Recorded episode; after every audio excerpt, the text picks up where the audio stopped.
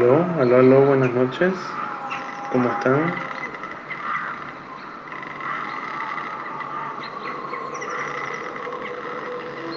Buenas noches, ¿me escuchan?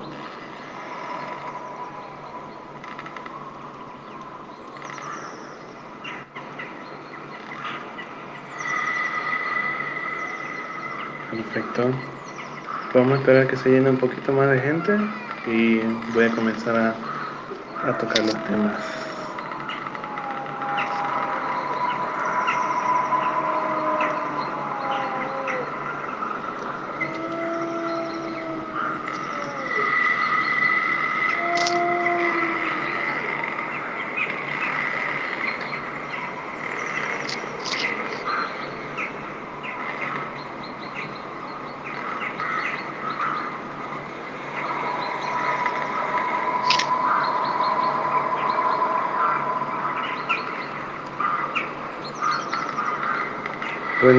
noches mi gente. Eh, comentarles que esta noche vamos a dar inicio a este espacio que se llama BU, charlas sobrenaturales. Eh, inicialmente les comenzaré hablando sobre tres temas especiales que son fantasmas, bultos y entierros. Aquí en Santa Cruz le le decimos entierros, en el occidente entiendo que le dicen tapados. Eh, no sé si alguien me quiere acompañar eh, hablando, tal vez.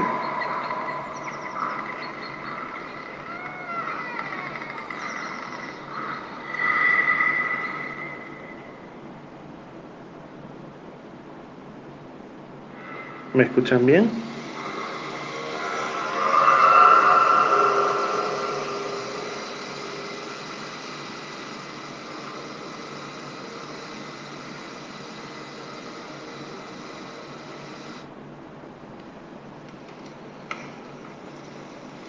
Aló, aló, gente, ¿me escuchan bien?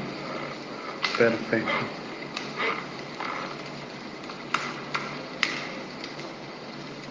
Tal vez alguien me quiera acompañar aquí en esta charla.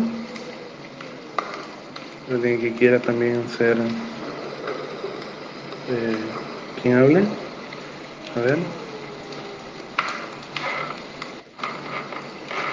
Hola, hola, Chinastian, ¿cómo va?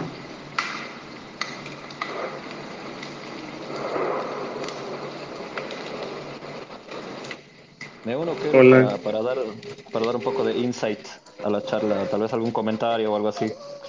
Pero estamos, todos muy emocionados de escucharte. Bueno, gente, y comentarles que este espacio se ha armado para empezar a hablar de, de, de los siguientes temas: fantasmas, bultos, entierros o tapados. Eh, inicialmente, eh, inicialmente vamos a dar inicio con fantasmas eh, yo les voy a dar un preámbulo respecto a mí. Me acompañan por este momento Álvaro y Nati.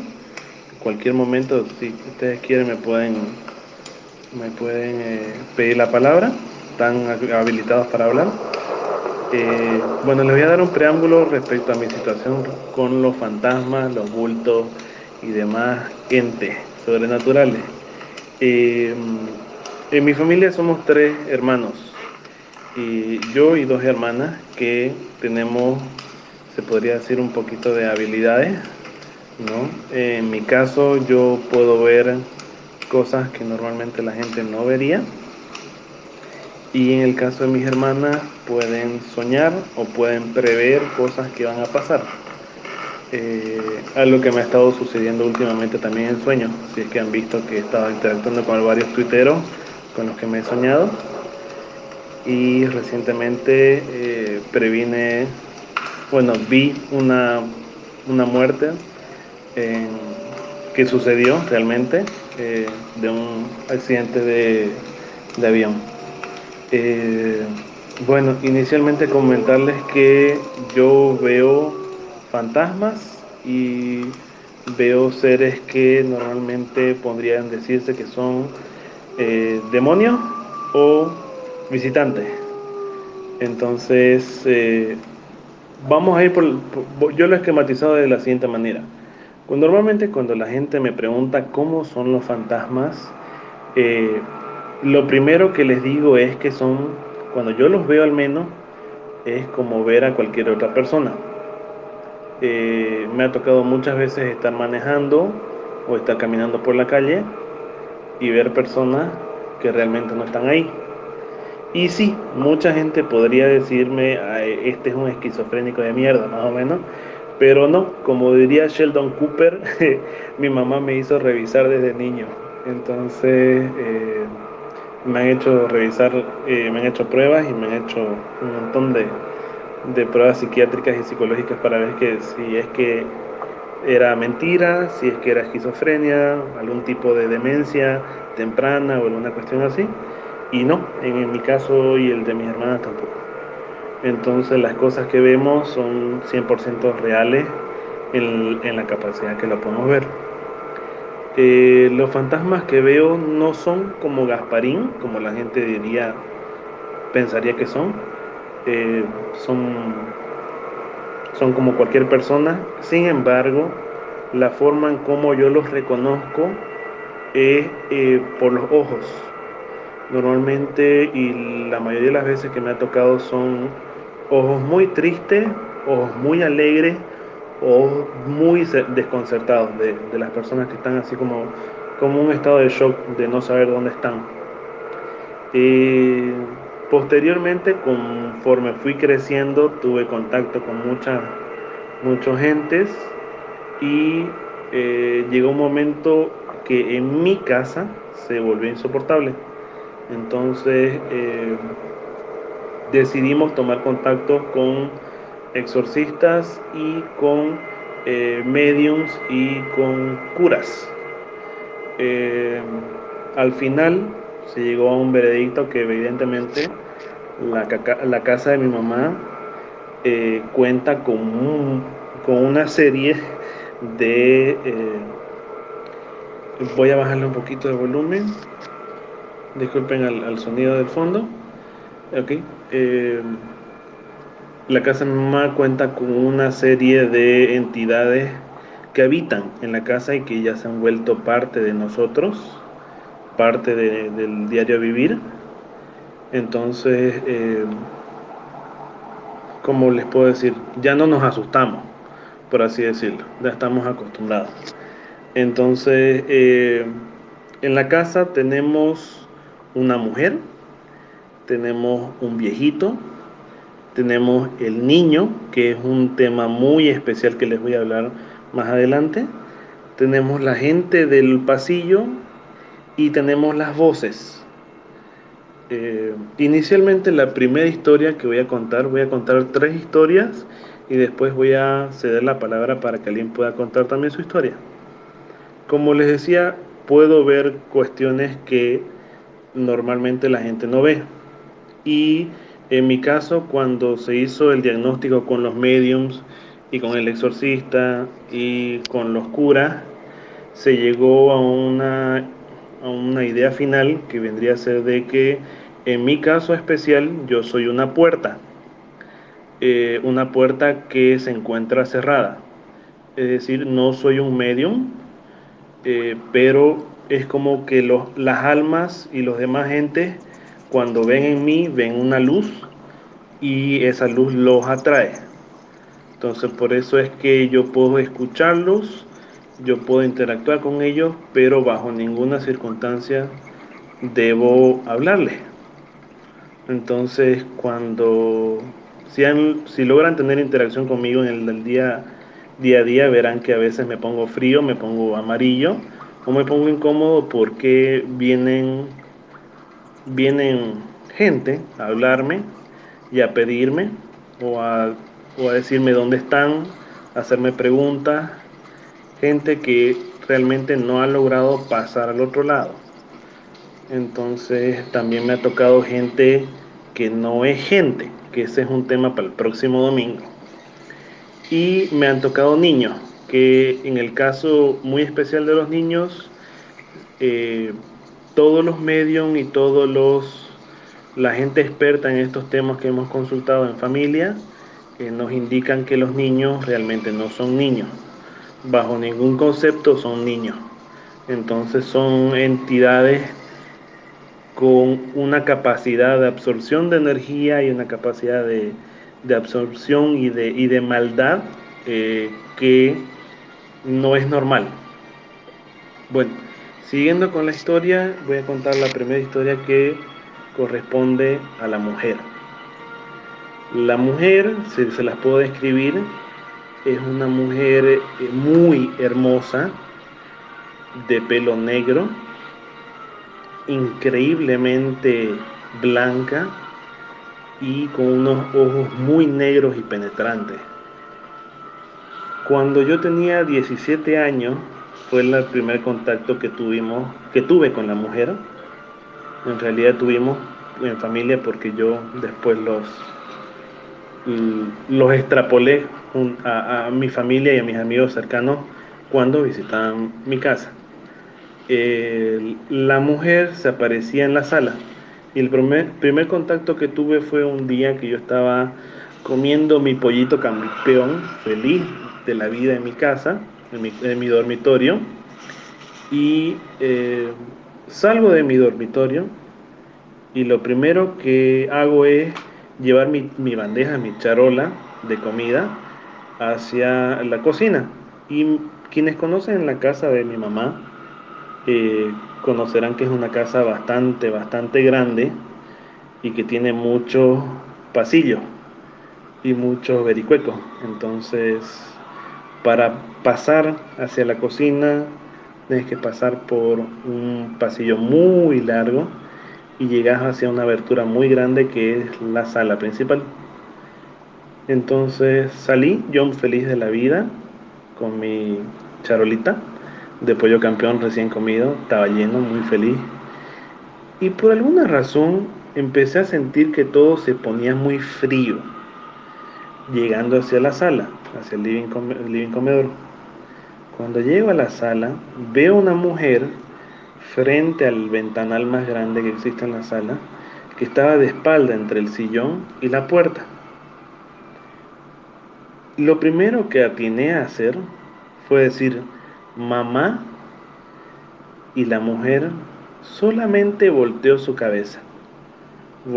ella estaba mirando hacia la ventana, volteó hacia su cabeza hacia mí y me miró y en nunca voy a olvidar los ojos negros y penetrantes que tenía la mujer.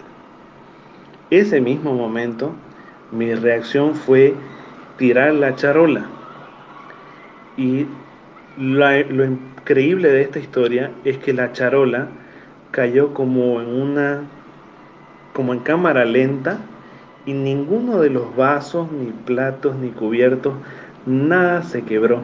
Cayó intacta la charola. La comida cayó intacta, lo que sobró de la comida.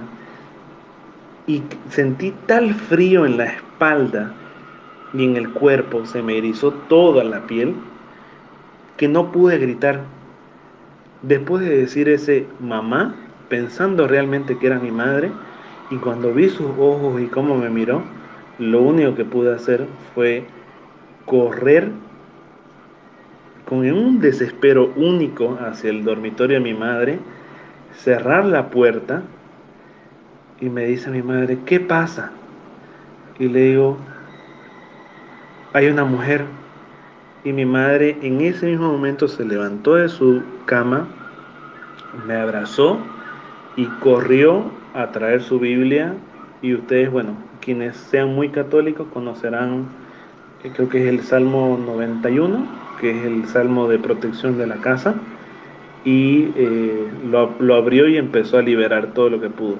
Esa noche dormimos, yo dormí con mi madre, un, un camba viejo, durmió con, su madre porque estaba cagado de miedo. Era increíble la capacidad que tuvo la mujer de mirarme, de penetrarme con esa mirada y nunca, nunca la olvido.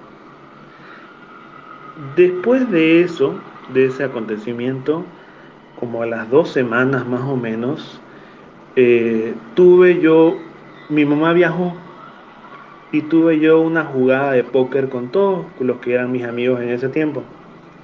Nos sentamos justamente en la sala. En esa sala en un comedor grande que, eh, que tiene, eh, que está enfrente de, de, ese, de, ese, de ese sillón donde estaba la mujer.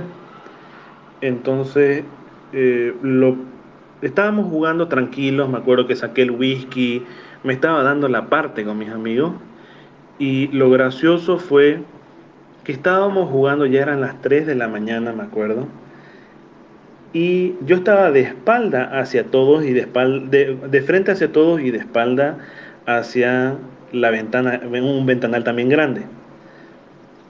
Cuando veo que todos mis amigos están riendo, tomando, y todos se quedan fríos. Y yo lo único que tenía que decirles fue, ¿qué pasa chicos? Y todos se pararon de la mesa y empezaron a gritar, pero un, griterío extremo, un griterío de, terror único, y todos, literalmente todos éramos como más de 11 personas en esa sala, eh, más de 11 personas en esa sala, y todos gritaban y decían, la mujer, la mujer, la mujer, y había sido que la mujer estaba parada detrás mío en el ventanal mirando cómo jugábamos. Esa misma noche, después de ese momento, todos agarraron sus cosas y se fueron. Nadie más quiso volver a mi casa por un buen tiempo. La tercer parte de la mujer resulta ser que dos amigos que también habían estado esa misma noche en el juego de póker eh, llegaron a mi casa y estábamos la típica 7 de la noche tranquilos, jugando eh, y bromeando ahí en el patio, cuando me dicen, yo me entro a la lavandería, saco alguna cosa, no recuerdo qué era, y cuando salgo los dos de mis amigos estaban fríos, eran color papel, y les digo, ¿qué pasó? Y me dice, una mujer así, así, la describieron. Describieron sus ojos, describieron su, su cabello, describieron su, su ropa. Y era la misma mujer de cuando jugamos póker. Eh, y desde ese punto ya ninguno de mis amigos ha querido volver a esa casa. Eh, eso y porque en esa casa lamentablemente estos entes tienen la manía de querer jugar con los visitantes, ya sea encerrándolos en los cuartos, apagando las luces, hablándote al oído, o bueno, o paseándose por ahí. ¿Alguien que quiera contar una entre medio que yo, entre medio que yo cuento la otra? Yo consultarte quiero. Cuando la ves, ¿está con ropa de época? ¿Su ropa está limpia? ¿Cómo, cómo la ves vos? La primera vez que la vi fue eh, cuando estaba comiendo mi pollito campeón. Ella estaba mirando hacia la ventana y lo único que tenía era como un tapado blanco, en, como si tapándose el seno, los senos, ¿no? Y la espalda descubierta.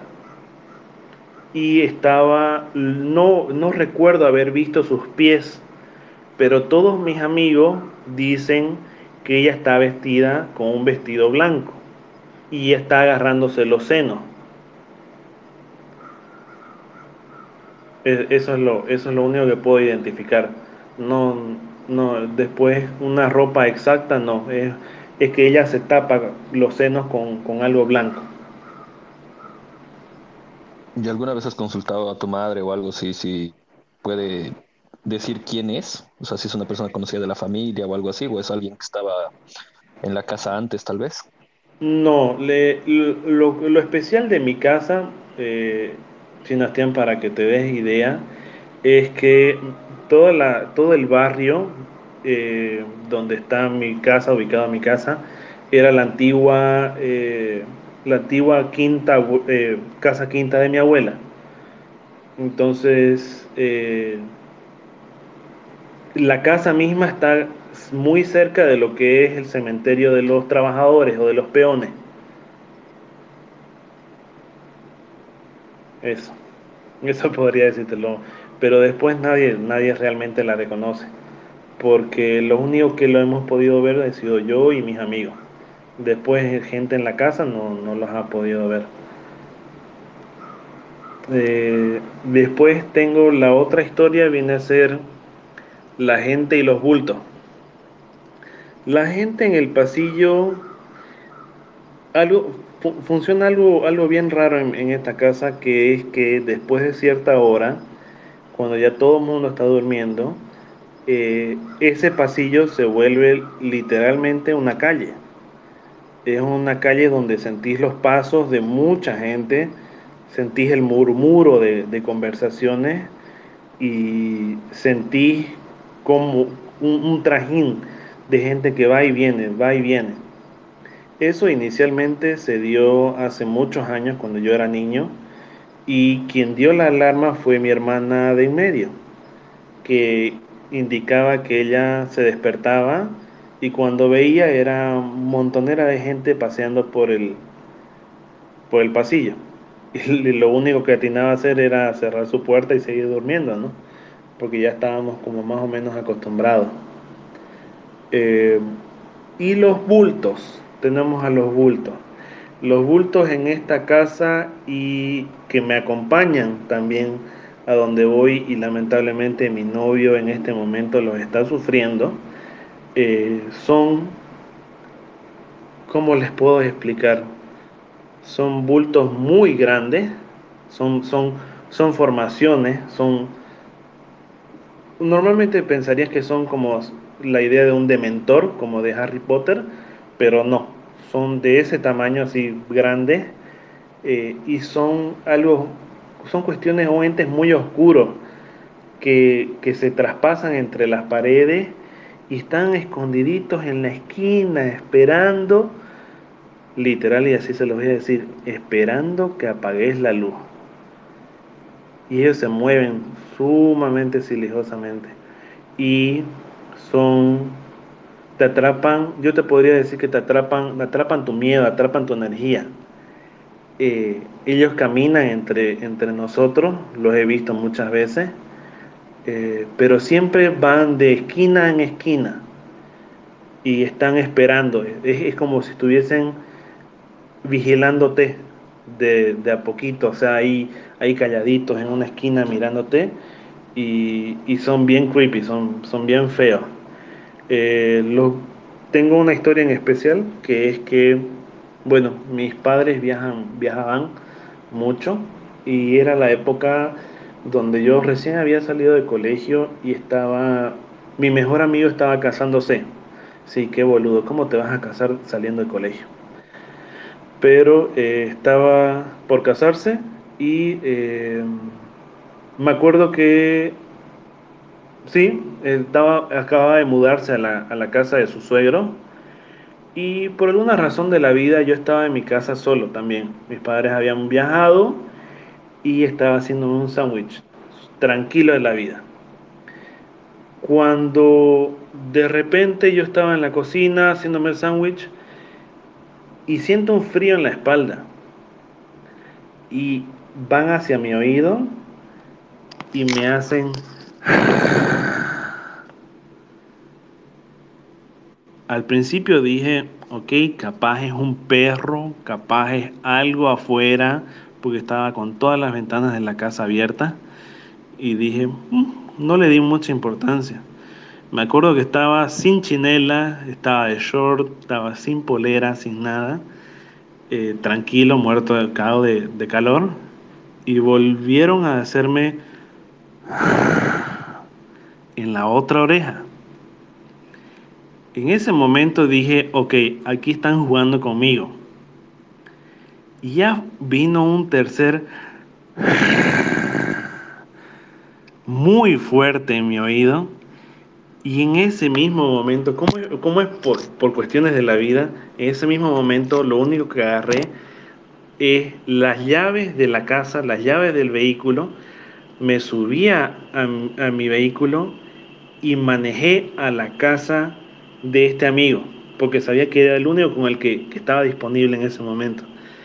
Lo muy gracioso de todo es que la que iba a ser la esposa de, la que es la esposa ahora de mi amigo, dice que le, estaba en su dormitorio y le dijeron andar la puerta. Dice que estaba tranquila en su cuarto ella, mi amigo había, había, estaba trabajando de noche y le dijeron andar la puerta. Y cuando abre la puerta, era, estaba yo afuera en mi vehículo llorando porque no podía, no podía, no podía contenerme del miedo.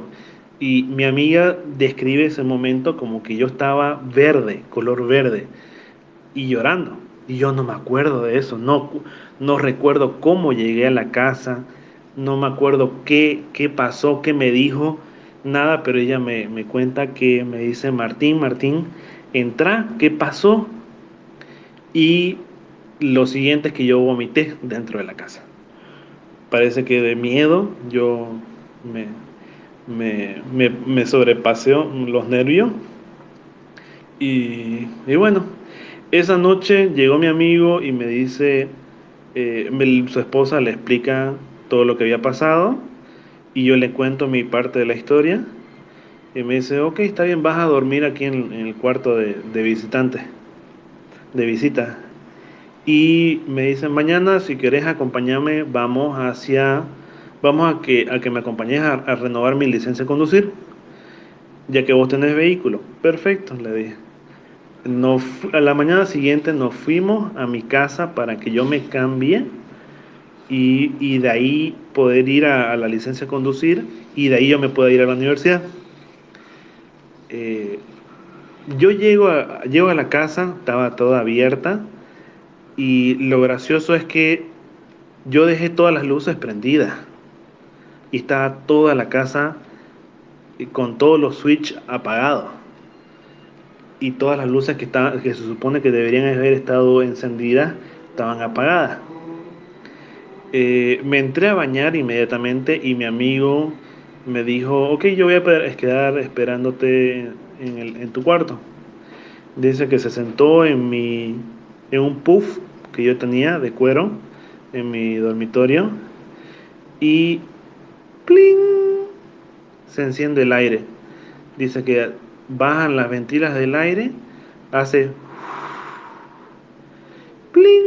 Se vuelve a apagar. Y después le prenden la tele. Y de ahí se la apagan la tele. Y después ¡Pling! Le vuelven a prender el aire acondicionado. En ese momento mi amigo se fue al patio y me esperó a que, a que yo salga de la ducha, me cambie y todo. Y me, y me contó la historia, me contó que le habían prendido los aires, le habían prendido la tele y estaba, estaba un manojo de nervio el pobre hombre. Eh, esa es la, la historia de los bultos en el pasillo y la gente. ¿Alguien quiere contar alguna historia? Nati, Quique, Álvaro. No sé, ¿alguien? Ok. Eh, hola a todos, ¿qué tal? Buenas noches. Hola, Nati. Eh, bueno, yo les cuento un, no sé, eh, sé anécdota, porque es algo que sigue pasando en la casa de mis abuelos, en la nueva casa. Porque... Nati, Nati, te, te corto un ratito, ¿puedes apartar un poquito tu, tu, tu micrófono? Ah, ya, ok, perdón. ¿Ahora sí? Está, está bien fuerte, pero no sé si es mi volumen, pero ok, dale. Eh, ok. Eh, bueno, lo que pasa es que yo me crié en una casa que la fueron construyendo con los años y luego mis abuelos, más o menos a eso de mis 17, 18 años, la vendieron. Eh, terminaron de hacer una construcción enorme en, en otro lugar que teníamos una casita así de, de, tres dormitorios y ya que ahora es un edificio prácticamente. Y en esa casa hay tres departamentos, la de abajo, y la del medio y la de arriba. Y en la de arriba se fue a vivir mi tía. Y esta mi tía, eh, nosotros somos de, Cochabamba y somos personas bastante creyentes, eh, tanto de la religión como de los entes, porque nos viene pasando esto de toda la vida prácticamente. Y esta tía que vive en el departamento, en el último departamento, en el de más arriba, ella tiene una calavera, o sea, eh, un cráneo humano, perdón, no calavera. Y ella le rinde tributo. ¿Por qué? Exactamente, yo no sé. No me gusta preguntar porque no me gusta meterme en esas cosas. Ay, qué turbio. Re, re. Cuando yo me enteré, porque un día subí, que yo no suelo subir a su departamento y, y veo eso, les digo, ¿por qué tienen esto? ¿Esto es de verdad o es de mentira? Y viene mi tía y me dice, no, es de verdad, ¿no? La cosa es que muchas veces mi tía no se encuentra en su departamento.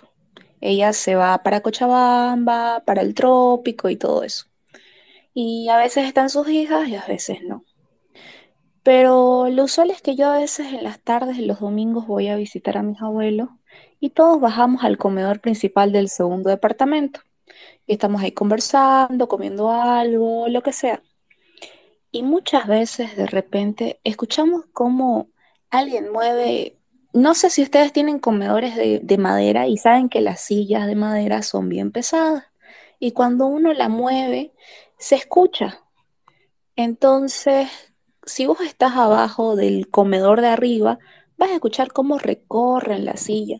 Y muchas veces nosotros estando todos sentados, todos en el departamento del medio, escuchamos cómo mueven las sillas, así como si alguien se fuese a sentar y las vuelven a meter, así. E- ese sonido característico. Y yo, en un inicio, la primera vez que yo escuché eso, yo me extrañé mucho porque dije, oigan, ¿está Melissa ahí en, en, en el DEPA? No, se fue con sus amigas. Melissa, por si acaso, es mi prima. Y yo, pero se está escuchando ruido ahí en, en el comedor, ¿no? Y me dice mi otra tía, ah, ya debe ser el muertito que lo está moviendo, debe estar jocheando para que le vaya a poner sus velas, porque ya iba a ser la noche. Y yo, ¿cómo? Lo que pasa es que el cráneo, eh, ese al que le rinde tributo, que, no, que ya les digo, no sé por qué, es muy exigente y siempre pide sus velitas, sus flores frescas y creo que le dan tributo tanto de alcohol como de plata, o sea, dinero. Entonces, mi tía cuando se va de viaje, mi otra tía queda a cargo y ella todos los días se encarga de ir y colocarle ya sea sus flores, ya sea su trago, ya lo que quiera el, el muertito. Pero ya me han dicho, es muy exigente y si uno no le deja un día, se pasa un día, todo se empieza a mover arriba, todo. Entonces, Oye, el lo más, lo más gracioso es, lo más, lo que, lo que más me llama la atención es, ¿qué pudo haber pedido tu tía a cambio? Yo digo que plata, porque a esa mujer, eh, bueno, mi tía no tiene un trabajo fijo, es una cantante de estos grupos de cumbia de cholita. Ella es conocida ya por Cocha. Y, o sea, siempre tiene plata, pese a que las cosas a veces no marchan bien y todo, la mujer siempre tiene plata. Yo no sé de dónde, pero por eso también se, se han puesto tan rigurosos con eso de dejarle al muertito eh, sus cositas porque si no las joden harto y supongo que llegan a joderlas no solo en un ámbito de moverles las cosas, sino hacer algo más. Pero bueno, eso pasa en la casa de mis abuelos, les cuento.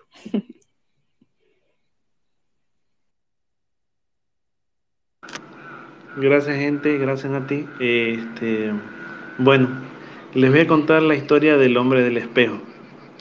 Eh, hace un buen tiempo teníamos un espejo dorado en, casa de mi hermana mayor. Eh, este espejo no tenía gran, gran razón de existir porque era un, un espejo recuperado de un anticuario. Era un regalo en realidad. Y eh, mi hermana, con varios sabrán de los tuiteros que son amigos míos, ya no vive en Bolivia hace muchos años y me lo dejó. Entonces en ese tiempo yo estaba viviendo con un buen amigo que, que es mi mejor amigo ahorita, eh, me acaba de mudar y este espejo decidí ponerlo en una esquina. En ese tiempo yo estaba arreglado con un chico brasilero que tenía también capacidades para poder ver algunas, algunas cositas. Y él siempre me hablaba de un hombre, de un hombre en la casa que compartía con mi amigo. Y yo nunca entendía de qué hombre hablaba, si yo nunca, nunca lo pude ver, nunca, nunca pude ver lo que él veía en realidad. Y me preguntaba si tenía que ver algo con el espejo. Eh, la cuestión es que una noche llegamos de viaje, yo con mi mejor amigo, llegamos los dos de viaje, y cuando veo el espejo, adivinen qué vi vi a un hombre gordo con su guayabera que estaba de brazos cruzados y tenía una cara, pero era una cara de odio, era una cara asquerosa, de, repulsión. Y me acuerdo muy bien que el hombre se movía muy rápido por el espejo, es como que salía y entraba de los lados ¿Se acuerdan? ¿Se ubican los cuadros de Harry Potter del, donde están las escaleras en el castillo? Así, como que puede, podía viajar a través, era un espacio detrás del espejo. Y el hombre iba y venía. No, no le tiré mucha importancia y bueno, le decidí yo no, no, o sea, cambiarlo de lugar, uno, y dos, no darle más importancia. Al tiempo, fue que yo empecé a escuchar murmuros que decían asqueroso, asqueroso, me decían, me decía este, ¿qué era? Me decía maricón, asqueroso, ¿qué más era lo que me decía? Me decía que era un, eh, ay, ¿cuál era la palabra? Un pecador, me decía que era asqueroso, maricón, pecador, hasta que un día, por razones de la vida, llego tarde de trabajar a la casa y me pillo de frente con el hombre. Me acuerdo que todo el cuarto se hizo frío, pero un nivel de frío que yo lo sentía en mi respiración y dije, de aquí no salgo porque esto no es un buen espíritu, esto no es un buen fantasma o esto no es algo normal. Y eh, me acuerdo que empezó a gritarme y empezó a perseguirme porque yo estaba, yo mi cuarto era en un como mezanine, pero en la parte de abajo yo tenía una como mini sala con, con mi televisión y todo. Y me acuerdo que empezó a perseguirme y lo único que pude atinar a hacer es encerrarme en mi baño. Y gritaba, maricón, pecador, asqueroso, de un montón de cosas me, me gritaba. Y fue una de las cuestiones que más me llamó la atención porque nunca antes un fantasma, un bulto o algo había interactuado de esa manera tan agresiva y tan mala conmigo. Eh, eso, ese es el hombre del espejo. ¿Alguno que quiera contar una historia más o menos parecida? Le doy. Y comentas eso. Ah, yo creo que te comenté alguna vez, pero a mí me pasaba de, niña que veía una otra niña en el espejo. Ponete que tenía unos siete años aproximadamente, y eso se dio por un par de años.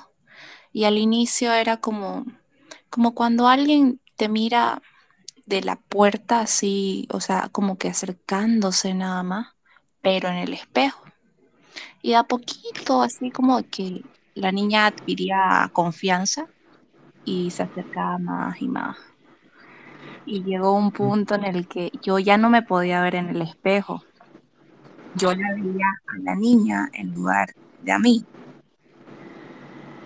Y Como vos sabés, vos conocés, vos conocés mi departamento, no, no tengo espejos en, el departamento porque lamentablemente, gente, para mí, eh, al menos en mi caso, me funciona mucho de que eh, me pasan me pasan e, ellos, yo le digo ellos, eh, por, por estas almas que, que, que, que, vienen a hablarme o vienen a, a intentar contactarme, eh, ellos a veces yo podría decir muy bien que siento que los espejos son como portales que permiten que ellos pasen en algunos casos o que, lo, o que se encierren en ellos porque fue muy gracioso la interacción con el hombre este. El hombre nunca, nunca antes había salido del espejo hasta el momento en que me persiguió. Eh, Anita, ¿tenés algo para comentarnos, para charlarnos?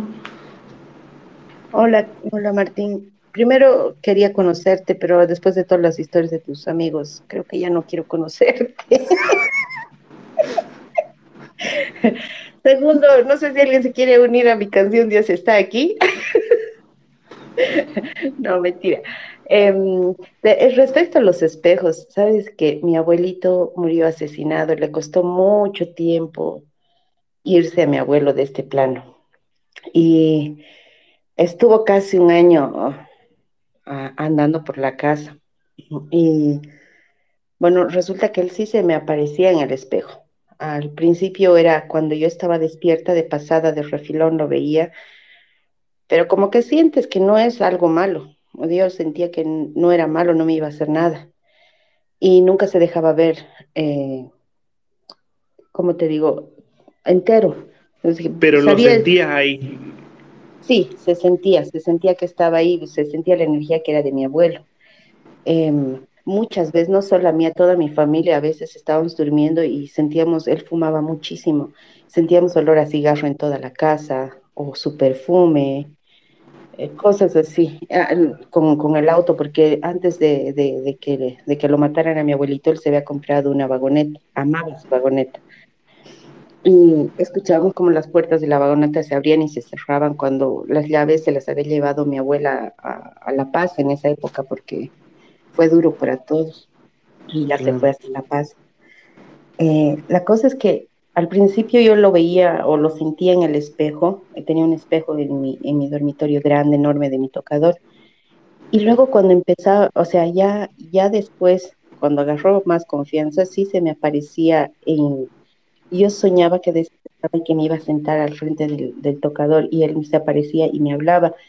Y me habló muchas veces de cosas que ya me han pasado me dijo cuántos hijos iba a tener, me dijo que cómo me iba a ir en la carrera, me dijo de qué personas tenía que cuidarme, charlas largas, que al principio no, no, no le tomaba importancia, pero después eh, cuando le hablé a una amiga que, que, sí cree mucho en esto, me dijo, anota todo lo que te acuerdes en cuanto despiertes. Y, o sea que no, no todos son tan, no todos los espíritus creo que se te aparecen son tan malos, o, yo he tenido mucha suerte porque eh, en este caso no, no le tenía miedo. Te cuento que en mi caso se me han aparecido, eh, me ha tocado vivir las muertes de padres de amigos y me ha tocado vivir eh, que gente que no conozco, es decir, estoy, qué sé yo, en un junte con amigos y tengo una chica enfrente mío que tiene a la abuela detrás de ella pero en esos casos, por ejemplo, eh, cuando son personas muy cercanas, no me ha tocado verlos a través de espejos, pero me ha tocado verlos como, como mochilas, en realidad como, como bultos que ellos llevan encima.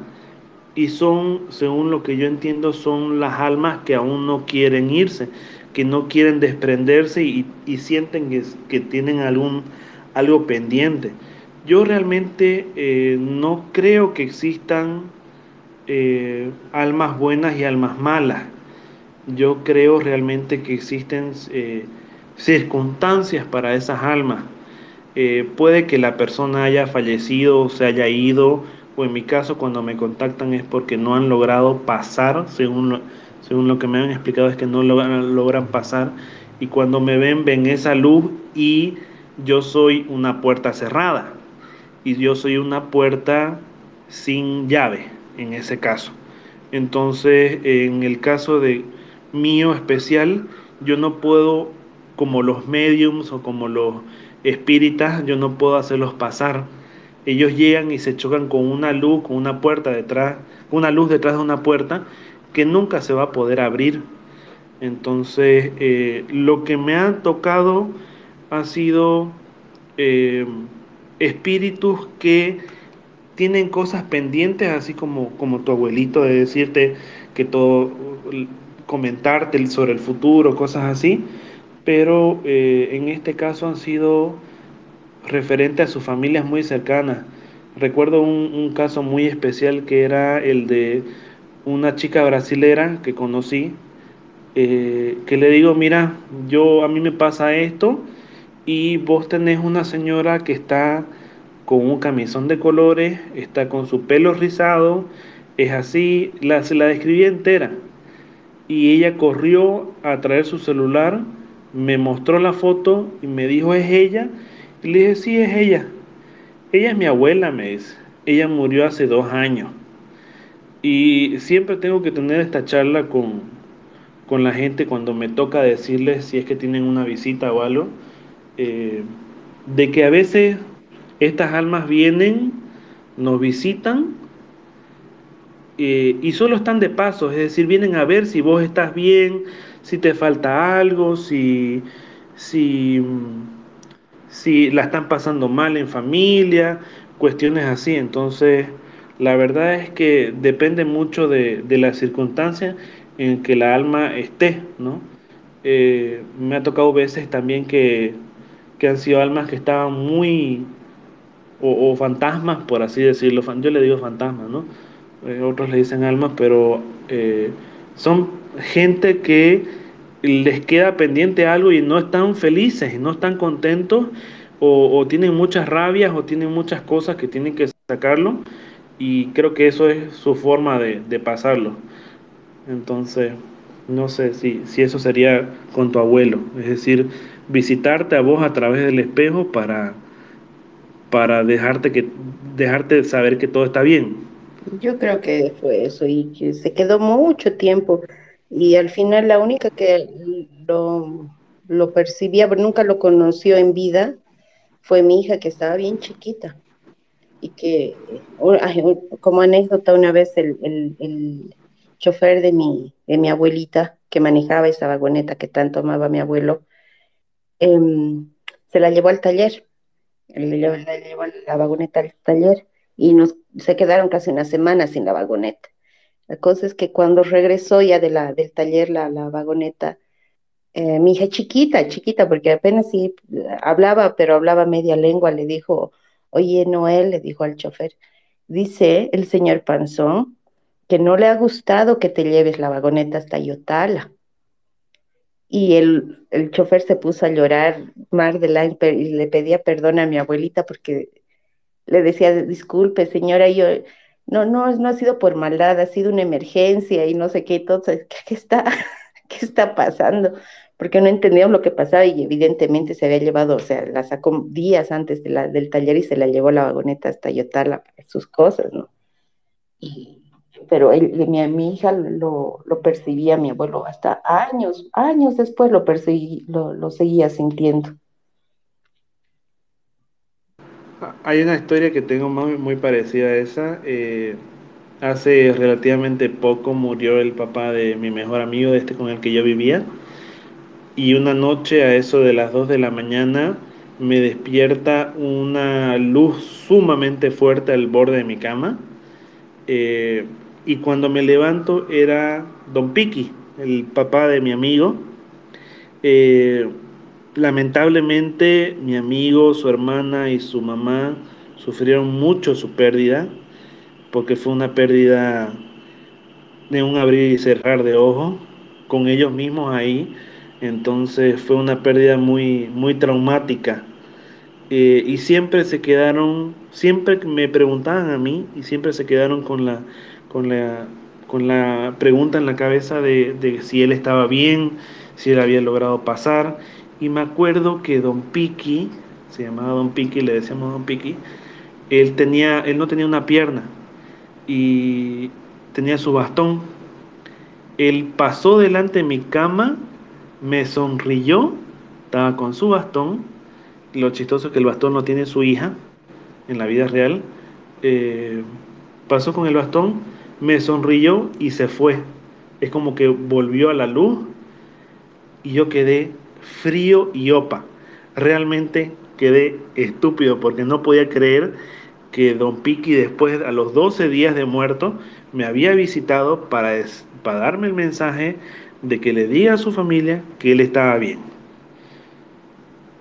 Entonces también me ha tocado una mujer una vez al, al final de una escalera que me decía, eh, ¿dónde está Marcela? ¿Dónde está Marcela? Y mi papá y Marcela, y me acuerdo muy bien que la chica estaba con una, un jean, su blusa roja, y estaba totalmente golpeada. Eso, ¿alguien más quiere hablar o contarnos su historia? Hola. Hola, hola. Ah, bueno, después. Ya, yo Hola. primero. Hola. Hola, buenas noches. Hola, Keru. Hola, hola, hola, Gótica, habla. Te doy Ya, la palabra. súper. Eh, súper interesante este, este el tema de los espejos. Yo he tenido varias experiencias con, con los espejos. Bueno, yo vengo de una familia de videntes, entonces tengo un montón de experiencias de este tipo, ¿no? Eh, hace unos cinco años yo vivía en La Paz, yo actualmente vivo en Cocha, y yo empecé a vivir con mi papá y mi abuela. Mi abuela lleva como más de 40 o 50 años ya, casi, enseñando metafísica en la casa. Bueno, metafísica entre comillas, porque en realidad no estoy muy segura de lo que ella enseña. Ella dice que enseña metafísica, pero la casa siempre ha sido bien pesada, bien pesada. Eh, detrás de la casa está el jardín y detrás del jardín está la escuela de mi abuela. Y en esa escuela yo me quedaba pues hasta tarde haciendo mis trabajos de la universidad, etcétera. Y siempre escuchaba, ¿no? Las sillas moverse, que subían las gradas, me tocaban la puerta, así. Pero volviendo al tema de los espejos, yo como, como soy bien, ¿cómo te puedo decir? Medio, medio huevona ya. Entonces, he estado yo también estudiando metafísica, estudiando el paganismo, estudiando brujería, etcétera, de las cosas que yo encontraba en la casa, ¿no? Los libros que tenía mi abuela, de cosas en internet, etcétera. Y había algo interesante sobre los espejos como portales a otras dimensiones, a otros mundos. O sea, son realmente bien especiales los espejos. Y en- O sea, no soy yo solito de tronado y de, de- de loco, digamos. no, para nada, para nada. Entonces, em, en la casa de mi abuela hay espejos antiguos, estos espejos que, se, que tienen por detrás eh, níquel para hacer el reflejo. Ahora creo que se utiliza otra cosa, ¿no? Pero estos espejos incluso se manchan por detrás, tienen unas manchas tipo negras ya con el tiempo. Y mientras estaba investigando, Este, perdón, e- este espejo que, no- que yo, este espejo que yo, te, que yo les contaba del hombre también era así, era un espejo recuperado en anticuario y era un espejo que al final de cuentas tuve que darle vuelta y dejarlo en esa casa donde yo estaba eh, cuando nos fuimos de alquilar esa casa porque no quería verlo más ese espejo. sí, oh, te reentiendo. Ahora ya hay maneras de, de sellar los espejos, ¿no? Ya he aprendido después de cagarlo un montón de veces. Pero bueno, volviendo al espejo que tiene mi abuela, que además era un espejo biselado, así súper grueso, que ya no existe ese tipo de, espejos, ¿no? aprendiendo de los espejos y que son portales y incluso averiguado de rituales para poder hacer, eh, porque también se hacen lecturas con los espejos negros, con los espejos de obsidiana especialmente. Pero bueno, dije, a ver, voy a utilizar este espejo porque es súper grande y es súper antiguo y soy una cojuda que no mide las consecuencias de sus actos. Bueno, entonces, Bien cojuda. sí. Entonces apagué las luces, puse unas cuantas velas alrededor del espejo y empecé a mirarme en el espejo. Y he debido mirarme como unos 20, 30 minutos sin decir nada. Estaba mirando al espejo y de repente una señora igualita a mi abuela, pero no era mi abuela, creo que era su madre. Pero obviamente ya la doña muerta, ¿no? Me imagino que era su, su espíritu, se pone detrás mío. Pero era así una energía, y además está mi bisabuela, que llegaría a ser mi bisabuela, eh, con ella ha empezado todo el linaje de los, de los videntes, ¿no? Entonces ella era realmente tremenda. Entonces se para detrás mío. Lo, lo, que, lo que te puedo dar de, de, de, similitud es que cuando el hombre este me hablaba o me gritaba en realidad y me decía esas cosas, me lo decía yo, tam, yo también estando reflejado en el espejo. Es decir, si yo pasaba por el espejo, él estaba ahí eh, como que merodeando. Entonces es como que, como si que vos mismo los activás. Exacto, o sea, tú con tu energía los activas también, ¿no? Entonces, son portales, entonces absorben también energías de otros lados.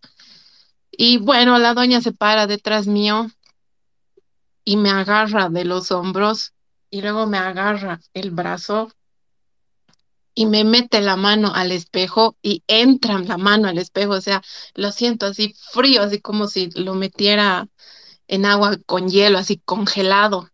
O sea, me estaba metiendo dentro del espejo la doña.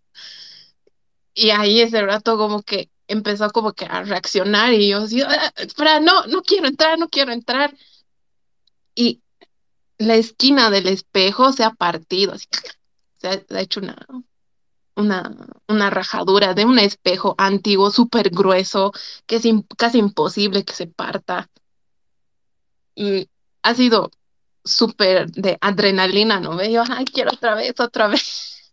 Pero después no, no, la, ya mi abuela se, se dio cuenta de, de, que había hecho algo, además miró la rajadura en el espejo y ahí sí, pues se armó un escándalo, pero sí, los espejos bueno, yo son te, yo, súper fuertes. yo te contaré, yo te contaré un tema de que esto es para el próximo domingo, pero les voy a adelantando de que hay veces de que el hay entes que se disfrazan Claro. de, de quienes nosotros queremos o de, de quienes nosotros tenemos cercanía para uh, hacer sus cositas.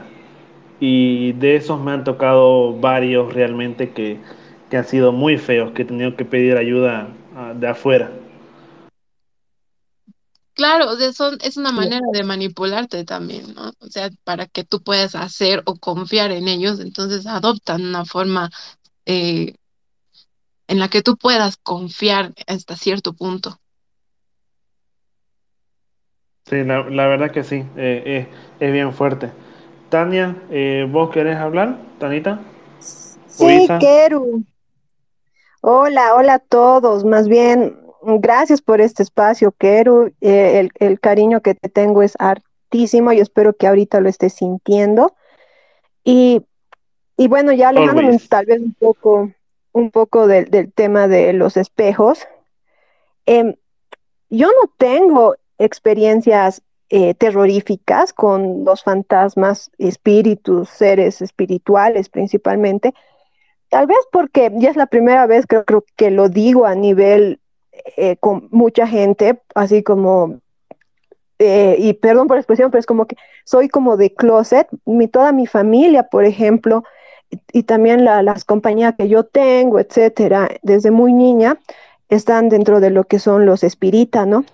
Y tal vez en esto es aclarar que no es pues las ideas que se tiene de mesas donde se, se hacen con velas, ¿no? Sino más bien es, es una perspectiva donde señala que la muerte no existe, ¿no? Y que, y tal vez el cuerpo físico sí se queda, ¿no? Sí se queda, pero la trascendencia espiritual es, va más allá, ¿no? Y por ende, a veces cuando, cuando se habla de este tema, de la muerte, que implica es muy, mucho tabú y, con cero didáctica y con ideas muy escabrosas, porque finalmente a todos les duele pensar que en algún momento alguien ya no puede estar. Entonces es, es muy, muy diferente para hablar. Sin embargo, la, la, las experiencias que yo he tenido me han ayudado a, vivir realmente con muchísimo amor, con muchísima trascendencia a este mundo no invisible, ¿no?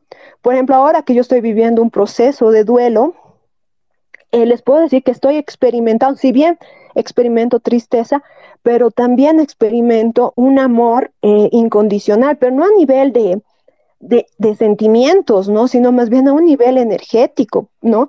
Y, que se me traduce muchas experiencias amorosas que llegan a mi vida, ¿no? De parte de, de quien ya partió. Entonces, y, y, y, no nos olvidemos que, por ejemplo, cuando uno siente algún, algún ras en la espalda, o siente voces, o siente eh, caminar, ¿no? Eh, o, sientes que no, no, no te llevas bien con esta persona, o sientes que no, no hay feeling en cierto lugar, dices, ay, no, este lugar está muy pesado, como se dice, ¿no?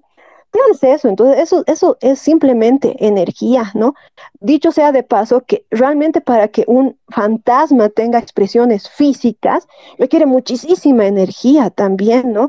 Y que no nos olvidemos que nosotros estamos en lo que se llama el, el 3D, o sea, estamos en un en tercera dimensión.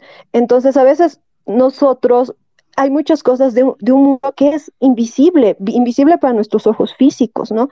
Sin embargo, también para nuestro tercer chakra, ¿no? Que es el, tercer ojo, es, es bastante eh, sutil y lo podemos, se puede ver, o sea, hay gente que efectivamente vos hablabas de que los puedes ver, sí hay, porque por ejemplo, en cuanto a la mediunidad, hay clarividencia, por ejemplo, ¿no? Hay también otros la clarisentencia y las hay diferentes, ¿no? Entonces es como que cada uno, todas las personas ser energía tenemos algún tipo de don espiritual, ¿no? Y es como en el colegio, a algunos les puede ir muy bien en matemáticas y a otros pueden ser totalmente giles en matemáticas, ¿no?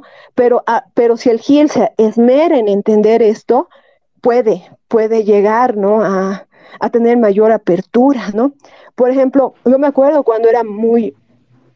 Dime, dime. No, no, sí, te, eh, concuerdo con lo que vos decís, porque, por ejemplo, eh, la gente que empieza a estar cerca mío, eh, empieza también a ver a, veces las cosas que yo veo. En, por ejemplo, en el caso de mi novio, que ahora anda compartiendo mucho conmigo, él ya ve a, las, a los bultos que están, a los hombres, a los hombres sombra, que están en el, en el departamento o, que se aparecen durante la noche.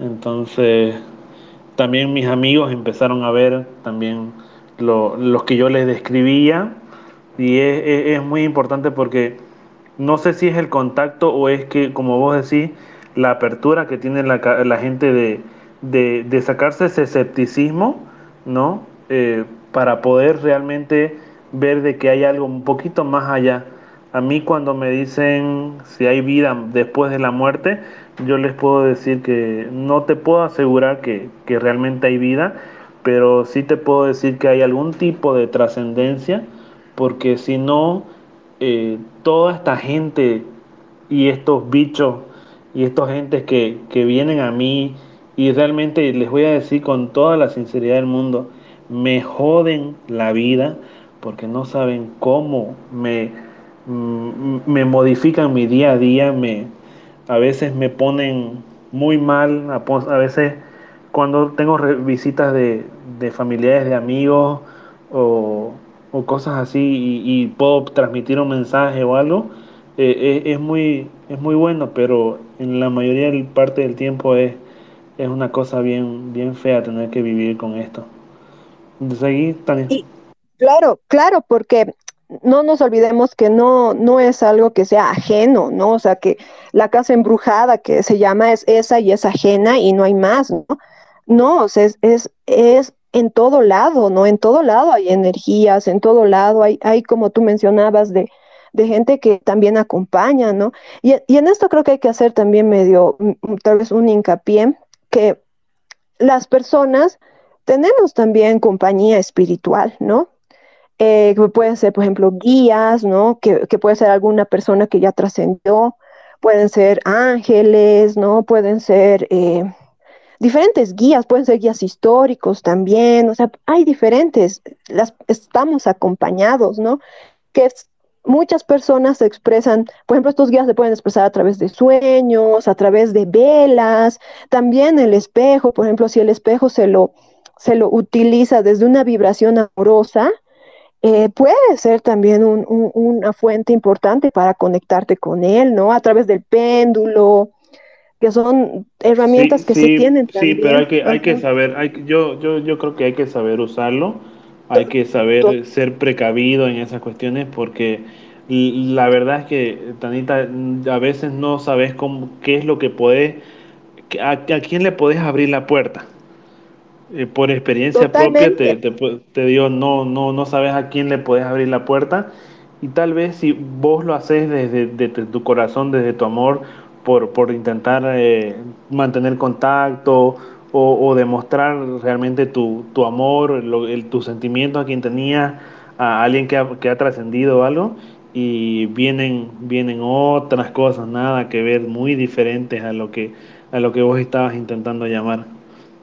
Es que en realidad, como te digo, hay un, hay un como un ambiente sutil donde están como los, los fantasmas, porque no nos olvidemos que eh, lo espiritual puede estar tanto acá como puede estar en el cielo que crean, o pueden estar tanto en la China, porque al final no hay eh, esta limitación física, ¿lo ven?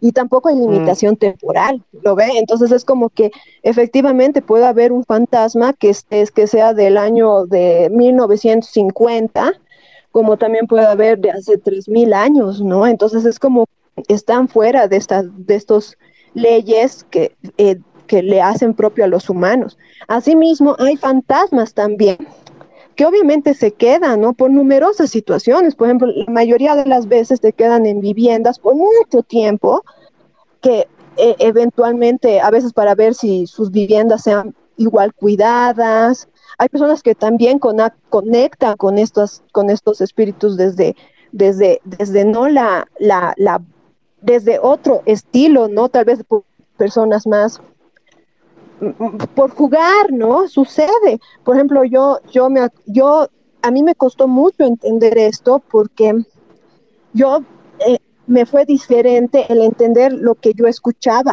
¿no? O sea, eh, porque hasta, hasta tema de psiquiatras, todo, porque entender qué escuchaba, ¿no? Pero, por ejemplo, hay, hay situaciones, yo veía una persona, una mujer, que tenía el cuello como tortícolis permanentemente. Entonces, mm, no se sabía, o sea, ella andaba con ese cuello, pero en realidad porque había un, un, fantasma que permanentemente le decía cosas en el oído, ¿no? Entonces el cuerpo físico somatizó de hacerse un costadito, porque permanentemente le decía, ¿Te acordás que yo comenté, te acordás que yo comenté hace un ratito que yo veo a veces unos fantasmas que están así como unas mochilas encima de la gente? Entonces son, son, son justamente ellos, son, son los que vienen.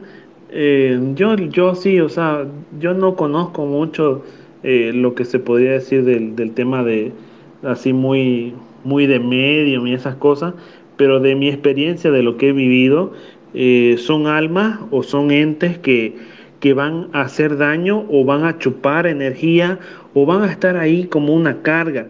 Recuerdo en una oportunidad haber visto una señora muy, muy humilde, muy mayor, que tenía una mochila entera de gente encima de ella, que estaba ahí y la mujer doblaba su espalda porque o caminaba porque no tenía, tenía un peso en la espalda, pero vos la veías caminar y decías, esta señora tiene eh, una desviación de la columna increíble o una cosa así, pero yo la veía la mujer y era una cosa de unas mochilas encima de ella, era de gente. Em, bueno, Tanita, te corto un poquito para que volvamos a, a las charlas de miedito, ¿ya? Em, vamos Vamos, ¿alguien tiene alguna historia de miedito para contar? Hola, buenas noches. Hola, buenas noches. Mierda, qué voz es sanga de macho heterofacendero. Ya. Eh, es breve. Eh, estaba charlando con un chico, nos conocimos y él me dice, yo veo cosas, me dice, yo, bueno, ¿qué ves entonces? Y me dice, hay un hombre atrás de vos, me dice. y me está diciendo que te va a cuidar siempre. Y me dice, murió alguien familia te, te va a cuidar siempre, me dice el hombre que estaba atrás de mí. Y me pregunta, ¿alguien murió de tu familia recientemente? Yo, sí, mi tío. Le... Ah, bueno, él me dice que te va a cuidar. Y yo, puta madre, así, no la podía creer, ¿verdad? Pero sí se sintió algo, algo fuerte desde ese entonces. Y desde ahí como que siento que alguien está atrás de mí. Tal vez, no sé, debe ser algo psicológico, ¿no? Pero me friqueo mucho.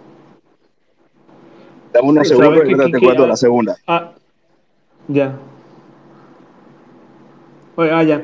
Eh, algo que yo recomiendo mucho, gente, eh, cuando, eh, cuando es estas cuestiones de, de ver las almas y ver los muertos y ver los bichos y ver todo, la verdad es que recomiendo porque hay mucho charlatán, hay mucho, mucho de estos que se aprovechan de, de los momentos de necesidad de la gente, de una necesidad por saber si es que su familia están bien o, algo, o sus seres queridos o cosas así.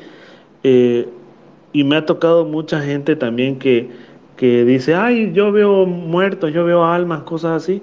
Y le digo, ok, bien, eh, ¿ves a alguien aquí? No, no veo a nadie. Y lamentablemente yo sí estoy viendo a alguien.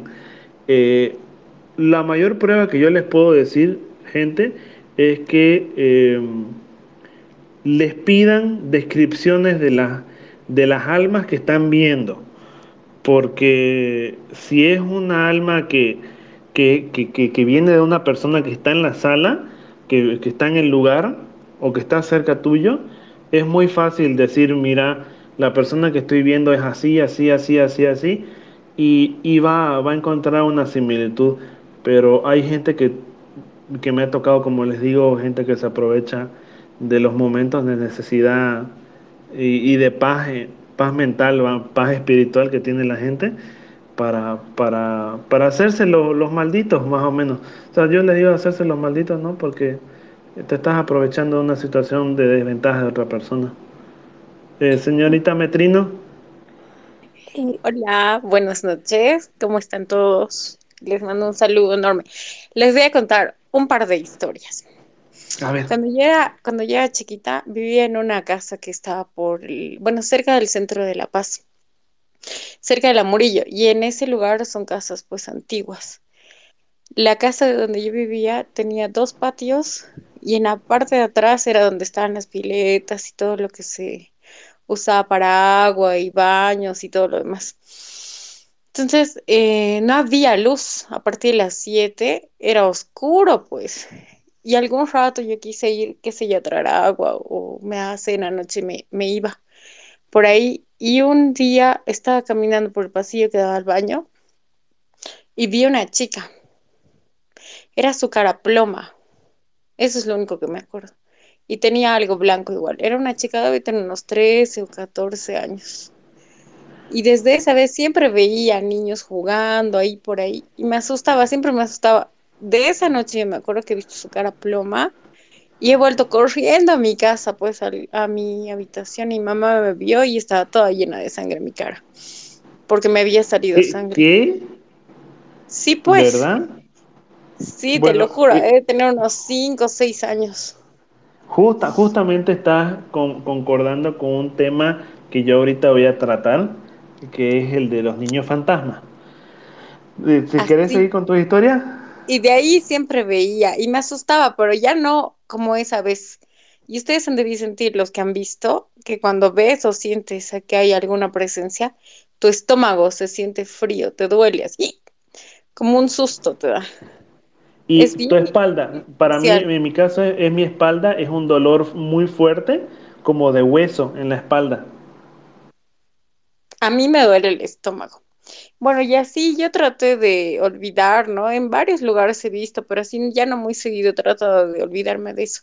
La última vez que vi a alguien, y en realidad le escuché, fue en la casa de Marce, en su departamento. El año pasado era. Había eh, una señora, una ¿De, de Marce, Marce Araúz? ¿De Marcelita? No.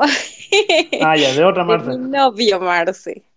Estábamos ahí tomando whisky.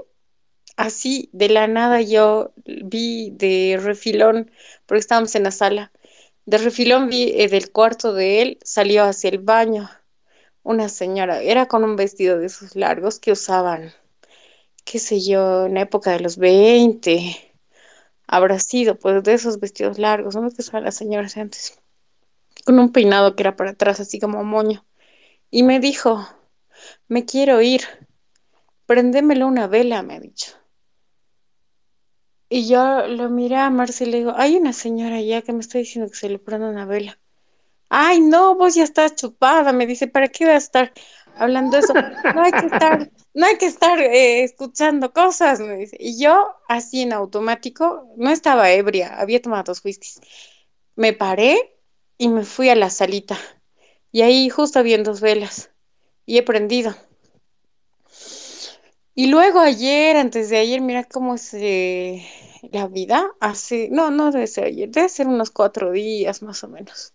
Hemos estado hablando y justamente me contó que él se asustaba porque había una mujer que pasaba de su cuarto al baño y que no solamente la había visto él, sino su hijo, le había visto la empleada, había visto otras personas. Pero desde ese día que yo le he prendido la vela, nunca más la he vuelto a ver. Nunca más.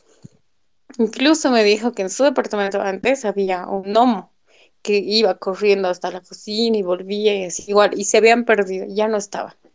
Y desde esa vez ya no molesta nada, nada, pero eso ha sido lo último que he visto, que ha sido el año pasado. Me habló esa señora. Pero así, qué miedo, ya no quiero saber. A veces asusta horrible. Y eso. Oye, oye, qué fuerte. Bueno, a ver, yo les, yo les comento un poquito respecto a, a, a los niños fantasmas. Eh, dentro de todo, a ver, primero les hago un, un preámbulo. Eh, en el caso de mí, de, de, yo y de mi hermana de en medio, la que puede ver cosas por, por, o sea, puede ver el futuro, puede ver las cosas en, le vienen así como a mí, me vienen así como como flash en, en, los ojos mientras estoy despierto o en dormido, vienen así como flash rapiditos de cosas que van a pasar. Eh, entonces, ella eh, por mucho tiempo le tocaba verme jugar con un niño, a mí de niño. Yo, yo tengo una diferencia de casi 13 y 14 años con mis hermanas, entonces eh, yo he sido criado por por niñeras y empleadas básicamente, ya me he criado solito. Entonces, siempre he jugado solito también. Y tenía yo un amiguito que se llamaba Ectuf. Y Ectuf me hacía hacer varias cosas loquitas. Eh, y llamadas a gente que yo no conocía eh, para darles mensajes y cuestiones así eh, cuando existían los teléfonos estos que vos le dabas la vueltita así de, de uno y se da la vuelta, dos, ¿no? esos teléfonos hermosos. Eh, y conforme fui creciendo y conforme fuimos haciendo las pruebas para, para descartar que yo esté loco y que mis hermanas igual, eh, cuando tuvimos contacto con lo que vendrían a ser los medios y los espíritas para, para darle una solución a lo que pasaba con nosotros y la casa también, que al final de cuentas nos dimos, nos hemos, dado cuenta que no, no es la casa, somos nosotros y en especial soy yo, a quien más persiguen, en especial lo, los bichos. Eh, entonces, eh, lo que les puedo decir es que los niños fantasmas, bajo ningún concepto, son niños, eh, son otras cosas y esas cosas vienen a no ser cosas buenas. Eh, en el caso de nosotros tenemos un niño que con mi hermana lo compartimos. Eh, lamentablemente mi novio también un día manejando mi, mi auto lo ha tenido que ver en el... Ha tenido que escuchar su risa y ha tenido que... ¿Lo has visto, gordo? No, no lo vio, pero escuchó su risa en el, en el auto eh, y yo ya le había adelantado que, que, tengo un niño que me, que me acompaña vendría a ser a todos lados. Es, una, es un niñito que está vestido como de los años, yo le calculo los años 20 porque es como un overall muy antiguo y tiene su camisita blanca este, y el niño está muy golpeado. Entonces, eh, no sé, según lo que me han dicho a mí, es que es la forma que el niño, que el ente este ha tomado para que yo le tenga pena y lo tenga cerca siempre. Y sin embargo, este niño nunca se va. De todos los fantasmas que vienen y van, este nunca se va. ¿Alguien que quiera contar algo?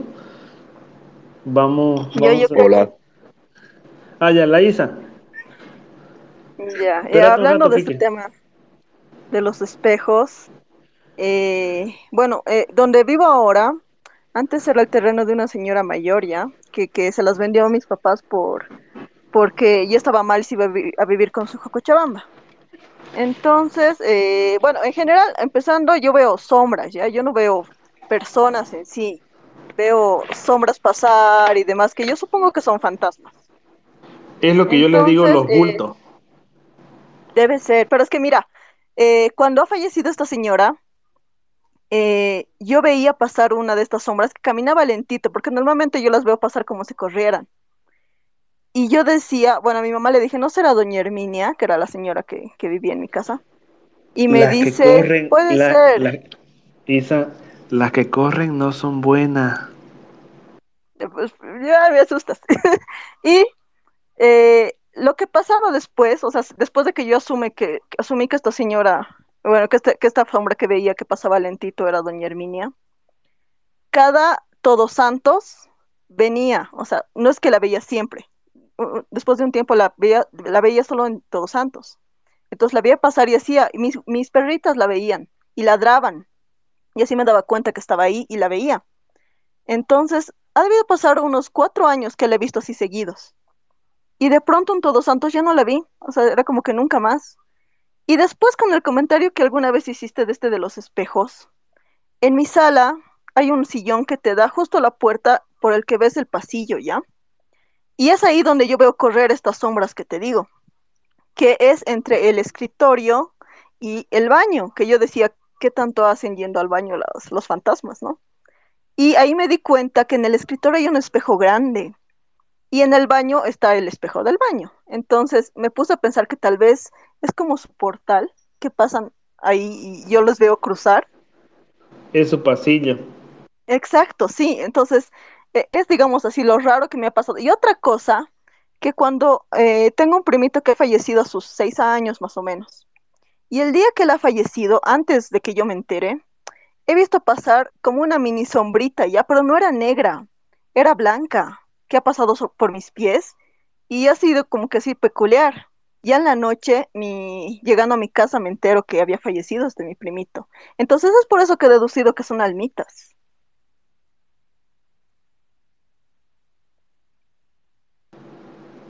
Bueno, yo les puedo dar por experiencia propia de que las almitas eh, no son almitas.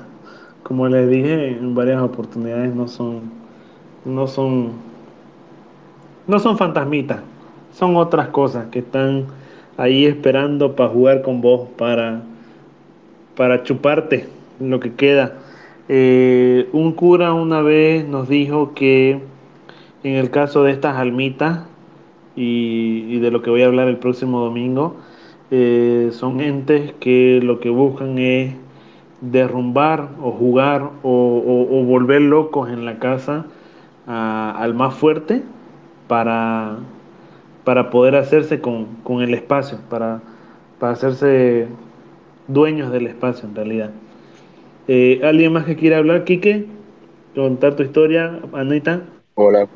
Ah, Hola, sí, pasa que estaba en la calle, estaba en la calle, ahora sí. Eh, en esta oportunidad yo estaba saliendo del trabajo y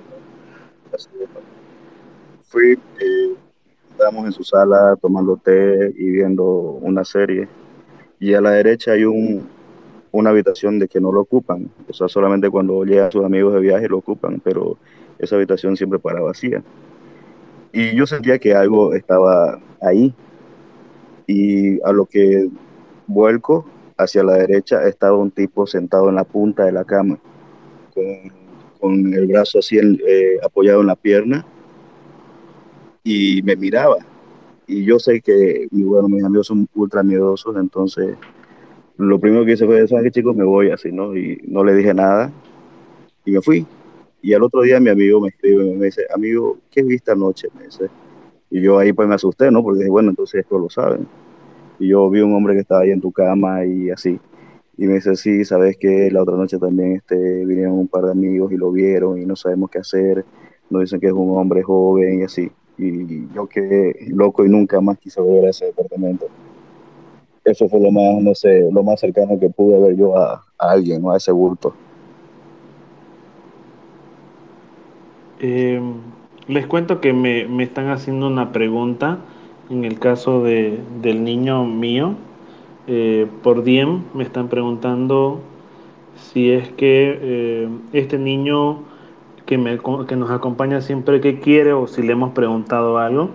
En nuestro caso siempre le hemos preguntado si necesita algo, si él lo quiere y les voy a decir gente que lo más macabro de todo es que este niño nunca responde, solo ríe y sonríe y te mira. Eso es lo más feo de todo. Eh, ¿Alguna? Dime, decime. Eso que acabas de decir, mira, ay, ¿sabes qué? Se, se, los pelitos de verdad, porque, o sea, la niña quedó ahí en el espejo y por eso yo ya no me miro mucho en el espejo, porque tengo miedo de ver cosas. Solo me sonreía, nunca me hablaba, por ejemplo. Nunca me hablaba. Yo trataba de... Sí, eh, no, no, te, no te hablan. Ajá te sonríen y, y hacen su risa, pero mm, yo sé que va a ser cliché decirlo, pero hacen su risa esa de, de niño este, inocente de jijijijiji, ¿no ves? Y eso es lo más macabro de todo. Anita. Um, sí, eh, estabas diciendo hace rato que los que lo, las hombres que corren no son buenas. a mí me ha tocado, no, no, le, no he llegado a ver pero sí he sentido, estaba un día haciendo una, un inventario y estaba subida trepada a una, a una escalera haciendo el inventario y es, o sea, pensé que era otro de los empleados que pasaba detrás mío, pero arrastrándose y rápido. ¿qué le pasa a este loco? Me he dado la vuelta y no había nadie. He seguido haciendo mi inventario tranquila y he vuelto a, o sea, me ha vuelto, ha vuelto a pasar debajo de la escalera, pero se arrastraba se arrastraba y se arrastraba rápido. Ahí sí me he quedado congelada porque como tú dices, se siente en el ambiente, se siente feo, se siente horrible esa, esa sensación en la, en, la boca del estómago que no te deja ni gritar. Y me he quedado ahí tiesa y he dicho, no, no me voy a mover hasta que alguien llegue. Y la, el, el, el, auditor que estaba ahí haciendo el inventario conmigo se ha puesto a gritar enloquecido porque me ha dicho, ¿quién es? ¿quién es? Me decía, me preguntaba, pero ¿quién es que? Me dice esa mujer que, que está ahí, esa mujer que está ahí en el piso, me decía, porque él sí la había visto. Es la, y hasta ahora que me acuerdo de, de, esa sensación y de, de, esa energía que traía esa cosa, hasta ahora se me pone, se me pone la piel de gallina, era horrible. Es, como yo comenté hace un, hace un poquito, eh, tenemos los fantasmitas, porque en este caso, como yo les dije, yo los veo como, lo, como los vería cualquiera de ustedes si estuviesen parados al lado mío. No son como Gasparín ni nada. Pero estos bultos, que yo les digo que son los que se ponen en las esquinitas o están así como medio escondiditos, esperándote, mirándote, eh, nunca, nunca me han dado buena, buena señal porque son, son, son cosas que, que es natural que vos los veas y, decís, esto no es bueno porque no... O sea, lo más cercano que podría decirte es un Slenderman, digamos, pero no son, no, no, no son ni parecidos porque son sombras, son, son bultos que, que pasan, que, que, que, pasan rapidito o se quedan ahí y siempre están expectantes, siempre están mirándote. Eh, es, es, una sensación horrible. Eh, y puede que vos no los hayas visto Anita, no la hayas visto a ella, pero puede que ella se presente para otras personas de diferentes maneras, porque si bien hemos hablado con, con, Tania de este tema de que hay veces que, que todos estos entes pueden venir, no pueden ser, no pueden tener una posición así como, como buena o mala, porque no, no se manejan en nuestro plano.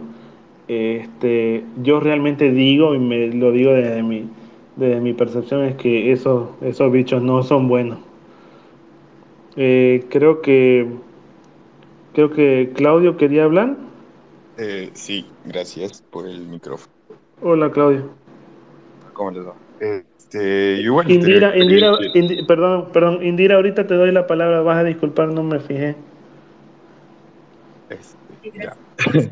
Em, yo igual tengo como que una historial en la familia de personas que vemos cosas así paranormales. Este, mi madre, por ejemplo, y mi abuelo eran, bueno, mi abuelo, él, él sí como que percibía cosas y mi madre es la que hasta ahorita tiene esa sensibilidad, ¿no? Y yo igual, en menor medida, pero yo igual a veces tengo como, como que me percato de cosas, de que como que alguien que me está mirando, siento cosas por detrás. Y en el 2019, hablando todo este tema de los niños fantasma que no son, este, nosotros vivíamos en La Paz y yo vivo con un niño, es, o sea, un niño real, ¿no? Físico.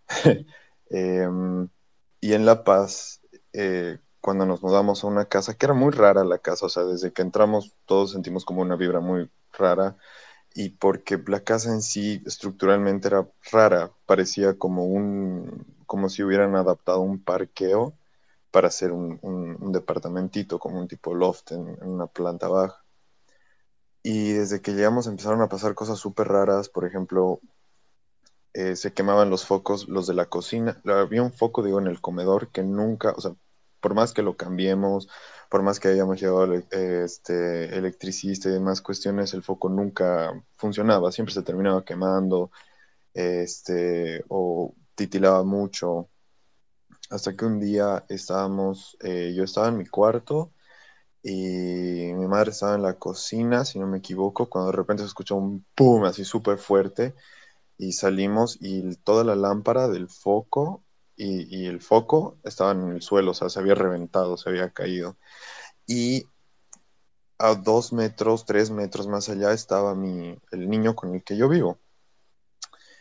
Y llorando, obviamente, y viene mi madre y le dice qué ha pasado, que, porque ella pensó que, que él había tirado la, la, lámpara, y como que yendo a putearlo le dice qué ha pasado, y el otro llorando le dice, no he sido yo, ha sido Caracho. Y mi madre le pregunta quién es Caracho. Y el niño le dice, Caracho es, es mi amigo, es un niño que, que, estaba aquí en la casa. Y puta, sí, yo me he quedado helado porque yo lo he visto y no estaba, o sea, lo veía que no mentía, que lo decía así con toda la sinceridad. Y desde ahí, este, claro, los dos, yo, mi madre y la mamá de su, del, del niño, así como que estábamos eh, medio asustados con la casa, yo que tengo la manía de, meterme en cosas de brujería y demás cuestiones, he agarrado este salve, he agarrado palo santo y he tratado de hacer una limpieza, pero creo que hacer la limpieza, que tal vez no lo he hecho bien, eh, mi culpa.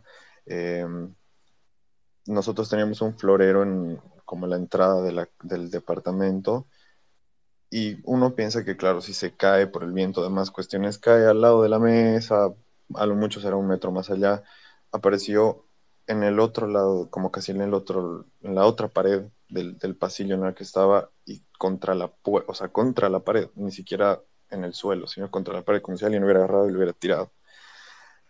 Y ahí decidimos que lo pertinente era traer un cura.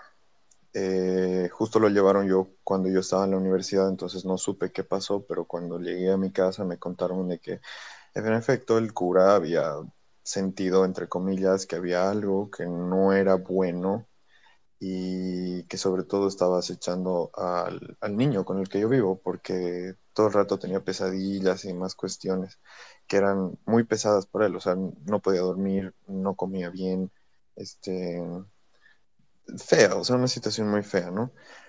Pero parece que estaban en esa casa nomás porque cuando ya nos fuimos de la casa, como que él dejó de hablar de Caracho, que como que se olvidó bueno, no se olvidó, se acuerda hasta ahorita, pero lo tiene como una memoria borrosa. Y eso, gracias. Gracias, Claudio. Indira, ¿vos querés contar tu historia? Bueno, sí, yo tengo tres historias, te las cuento rapidito. Eh, cuando era, cuando era muy niña, bueno, primero, hola, mucho gusto en conocerte, porque la verdad me has ayudado muchísimo en una oportunidad. Y bueno, la primera historia es de cuando era mm, mm, más o menos unos 12 años. espérame, Indira, vos fuiste la que me pediste hace un tiempo eh, ayuda referente a, a mi hijito. A, a, tu hijito, ¿no ves? Y, y, yo te dije algo con, con los vasos de sal, ¿no ves? ¿O no? Sí, sí, exacto. Sí, entonces sí, fuiste vos. Eh, Claudio, ¿podés porfa mutearlo tu, tu, tu, tu micrófono, porfa? Eh, está muteado. Ah, ya. Me sigue saliendo como que habla. Ya, dale, Indira, perdón. Bueno, eh, bueno, cuando era muy chica, sí tenías este tipo de sensaciones y de repente decía cosas que, se cumplían.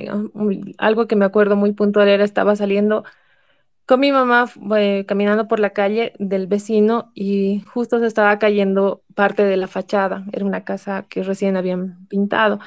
Y yo le digo, mamá, en esta casa alguien va a morir.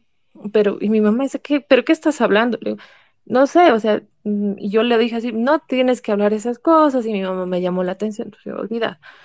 Pasa que en la tarde, porque eso fue en la mañana un sábado, nos dicen que la nieta de la señora que de la casa había fallecido de un paro cardíaco. Y mi mamá dice, ¿por qué se ha hablado esa cosa? Yo le digo, es que solo lo sentí. Y, y a partir de esa vez eh, que, que, pasó, como, como, como esa sensación de decir algo sin sentido que yo, que, que, que yo manifesté, como que me asusté y dejé de decir cosas, ¿no?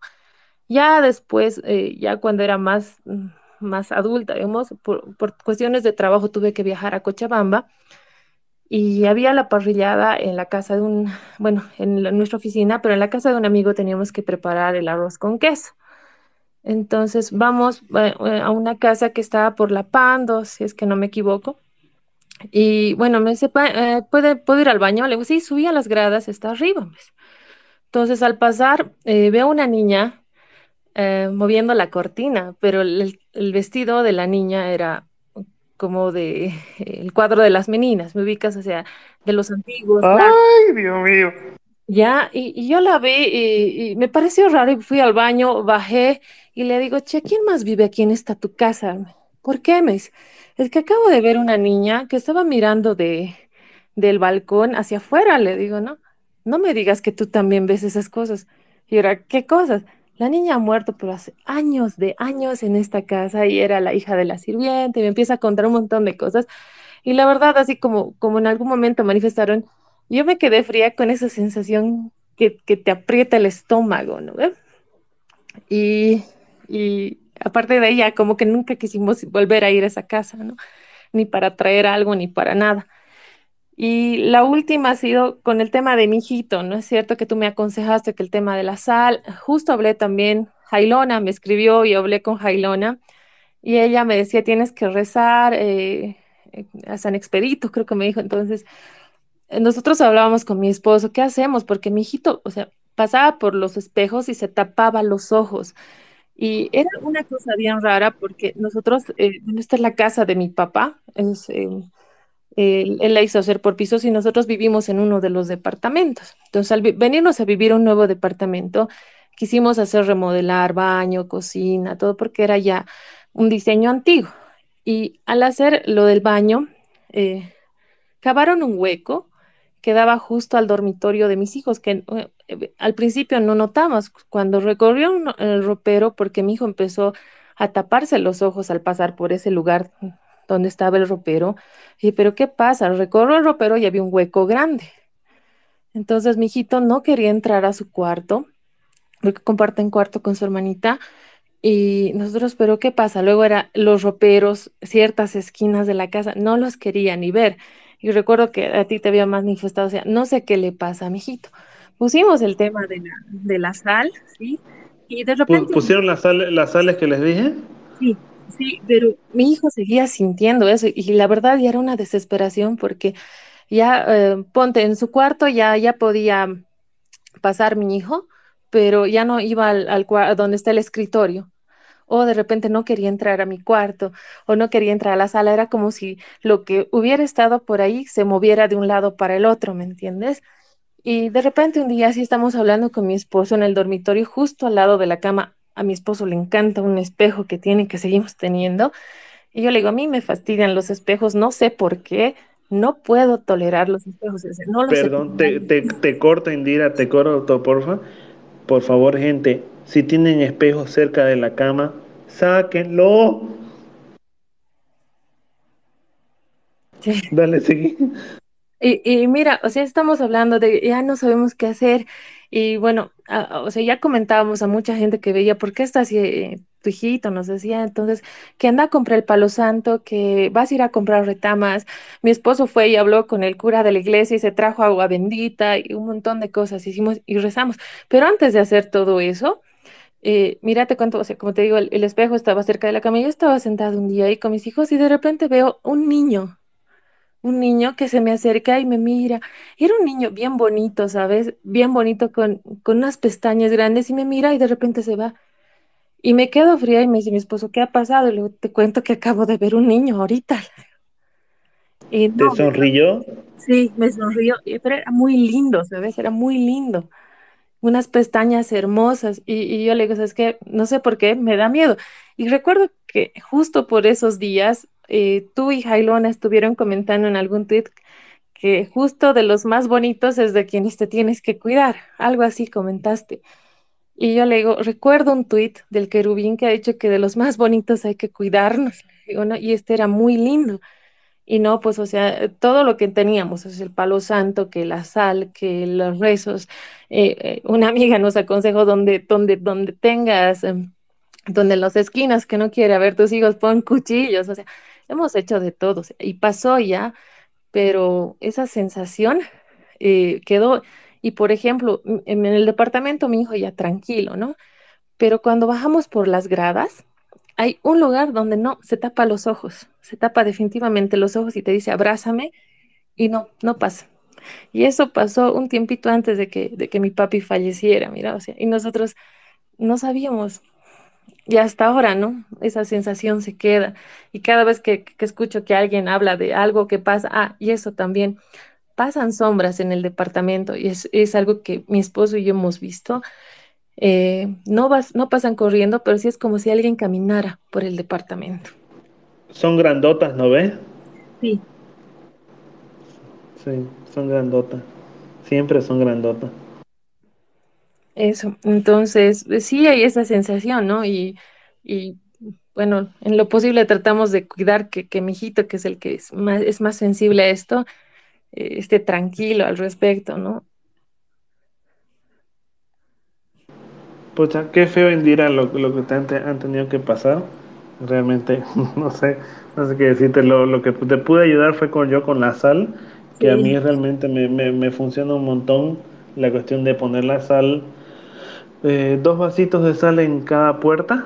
Cuando están muy activos o están jodiéndome mucho la paciencia o están viniendo mucho, eh, la verdad es que pongo dos vasitos llenos de sal, uno a cada lado de la puerta y ya esas cosas, es al menos eso, esos niños que te sonríen y, la- y los bultos se, se calman un poquito o se quedan fuera del lugar. Eh, yo no sé si eso se corresponderá a una cuestión de, de creencia propia mía o, o, o re- corresponderá a algo de, de brujería o qué, no sé, eh, pero las veces que, que he tenido que hacerlo ha sido por pedido de mi mamá, siempre, y obviamente nosotros somos una familia muy católica y, y decir, ¿no? O sea, rezar para que, para que pase. Eh, gracias, gracias por, por contar tu experiencia, Indira. Ahorita le voy a dar la palabra a Natalia, a Laurita. ¿Yo? por todos los consejos. Oh, Sí, yo. hola, Hola, Laurita. Martín. Hola. Bueno, yo les quería contar de que, bueno, yo desde que, o sea, cuando era niña sí logré ver cosas, pero ahora como que solamente siento energía. Incluso te puedo, las energías te las puedo describir. Eh, bueno, lo último, lo último que me pasó, o sea, fue en el, fue en Samaipata. es muy chistoso, justamente este, nuestra cabaña es ahí a 100 metros del, del cementerio del pueblo. Y bueno, te voy a decir de que cuando yo llegué no sentí nada en el cementerio. Mis amigos, o sea, ellos hicimos el miedo. Le digo, bueno, no pasa nada con los espíritus del cementerio, de verdad no siento nada. Eh, todo fue bien durante el día, o sea, hasta que una noche, a tipo a las 10 de la noche, que fue, claro, fue la primera noche, eh, se pusieron a beber, a fumar. Y eh, a eso tipo de 11, 12 de la noche, eh, yo le doy la espalda al cementerio y comienzo a sentir vibras, o sea, pesadas. Y decía, pucha, no creo. iba aumentando, un momento donde comencé a asfixiarme, que me faltaba el oxígeno y de la nada, de la nada, aparecieron dos perros. Y se, acercaron a nosotros y comenzaron a ladrar. O sea, todos mis amigos se metieron a la cabaña, estábamos afuera. Y sin mentirte, los perros tenían ojos así diabólicos. Eso fue. Y al día siguiente, este, o sea, yo me levanté temprano, sentía cómo pasaban sombras eh, dura, alrededor de la, cabaña de la casa y dicen mis amigos de que sus cosas se movían. O sea, como que las chinelas aparecían en otro cuarto, eh, una almohada estaba intercambiada, desaparecieron maquillaje, ropa. Y me decían, ¿no? A mí, Laura, ¿vos sentís? Y yo, no, no siento nada, no siento nada, pero sí, estoy segura que eran los fantasmas del, del cementerio. Y luego de más chica, que bueno, no creo que haya sido un espíritu malo, tipo tendría cuatro años, cinco años, estaba mirando tele y yo escuché que alguien me dijo, préstame tu baño. Y yo, ok, anda, o sea, ni siquiera vi, solamente respondí en voz alta de, ok, anda. Era una, un almuerzo familiar, todas mis familias estaban afuera y yo adentro mirando tele. Y luego este, pasó, suponete, media hora y yo escucho como si el grifo de la ducha estuviera abierto yo sí, desde niña soy súper friki con, los, con el tema de los grifos abiertos y las luces encendidas al pedo. Y yo decía, pero ¿por qué está, ¿por qué está abierta la llave? Y escuchaba, y escuchaba, y escuchaba. Y luego volví a escuchar una voz que me decía, Laura, préstame tu baño. Y yo, ok. Y seguía escuchando que sabría que la, la, la ducha estaba, estaba encendida. Ya bueno, subo, eh, veo el baño y no había nada. Y ya me paro un rato, sigo escuchando y viene del cuarto de mi abuela. Y este, entro y esa mi abuela es súper católica, son las que tienen sus altares, sus, sus tarjetitas ahí prendidas en la pared. Se estaba incendiando eso. O sea, ella puso su vela y se prendió fuego a todo. Entonces yo creo que esa vez no, no, no creo que sea algo malo. Puede ser que sea mi ángel de la guarda o alguien externo. Esas son las dos historias y luego de que no sé por qué yo siento la muerte.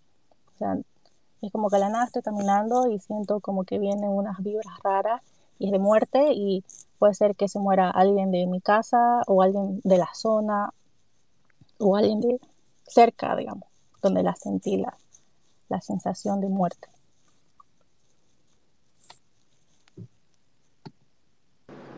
Gracias, Laurita. Bueno, eh, gente, para ir cerrando un poquito, este, muchas de las experiencias que hemos tenido, bastantes de los que hemos hablado aquí, eh, implican algún tipo de interferencia de estas cuestiones con la vida diaria.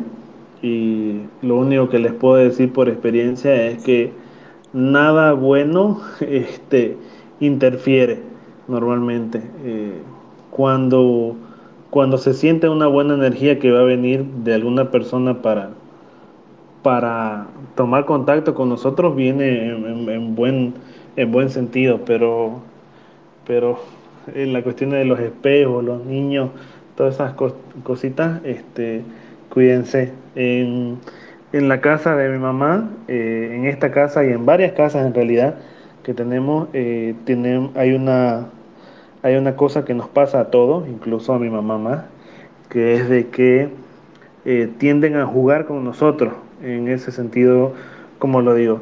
Eh, nos hablan con voces entre nosotros, eh, como diciéndonos, vení aquí al cuarto, o sea, típica de que tu mamá te llama o te llama tu hermana, cosas así, y nos ha tocado muchas, muchas veces de que mis hermanas en otros que viven en otros países les dicen eh, con mi voz, este, oye Andreita, oye María, vengan para acá o vení para acá o cosas así, o los llamados de mi madre, chicos, venite, una cosa así.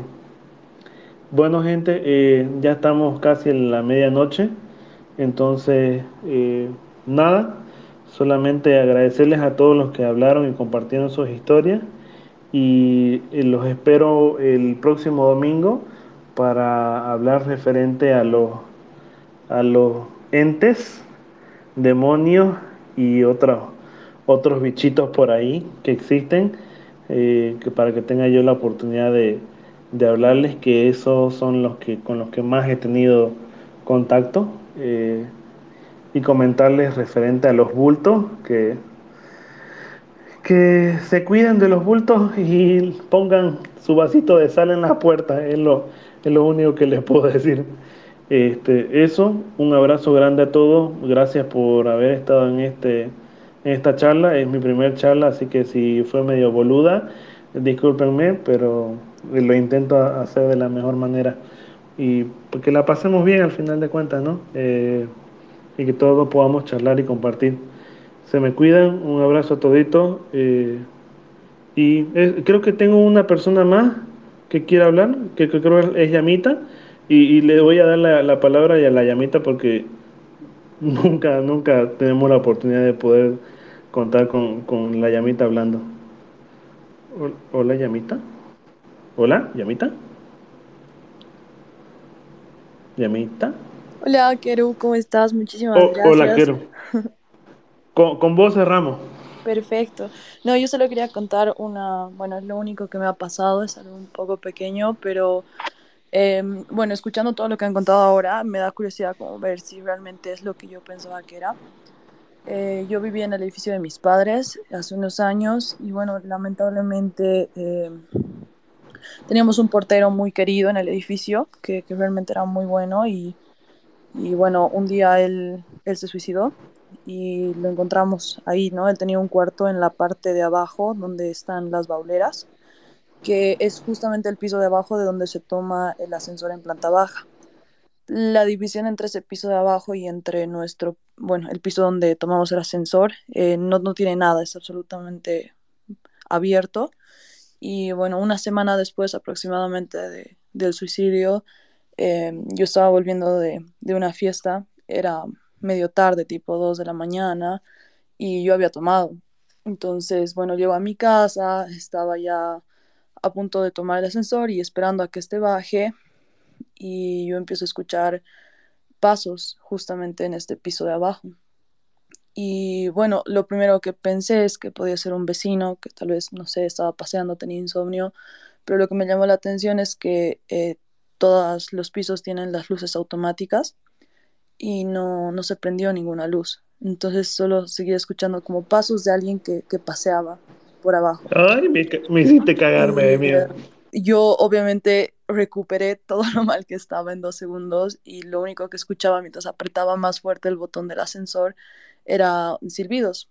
Eran silbidos de alguien tranquilo, alguien paseando y, y bueno, yo subí al ascensor y entré directo a mi departamento y con el tiempo simplemente asumí que probablemente era este portero que realmente lo queríamos mucho, que seguía o cuidando o despidiéndose de, de nosotros. Pero bueno, yo ya no sé qué pensar después de todo lo que he escuchado hoy día.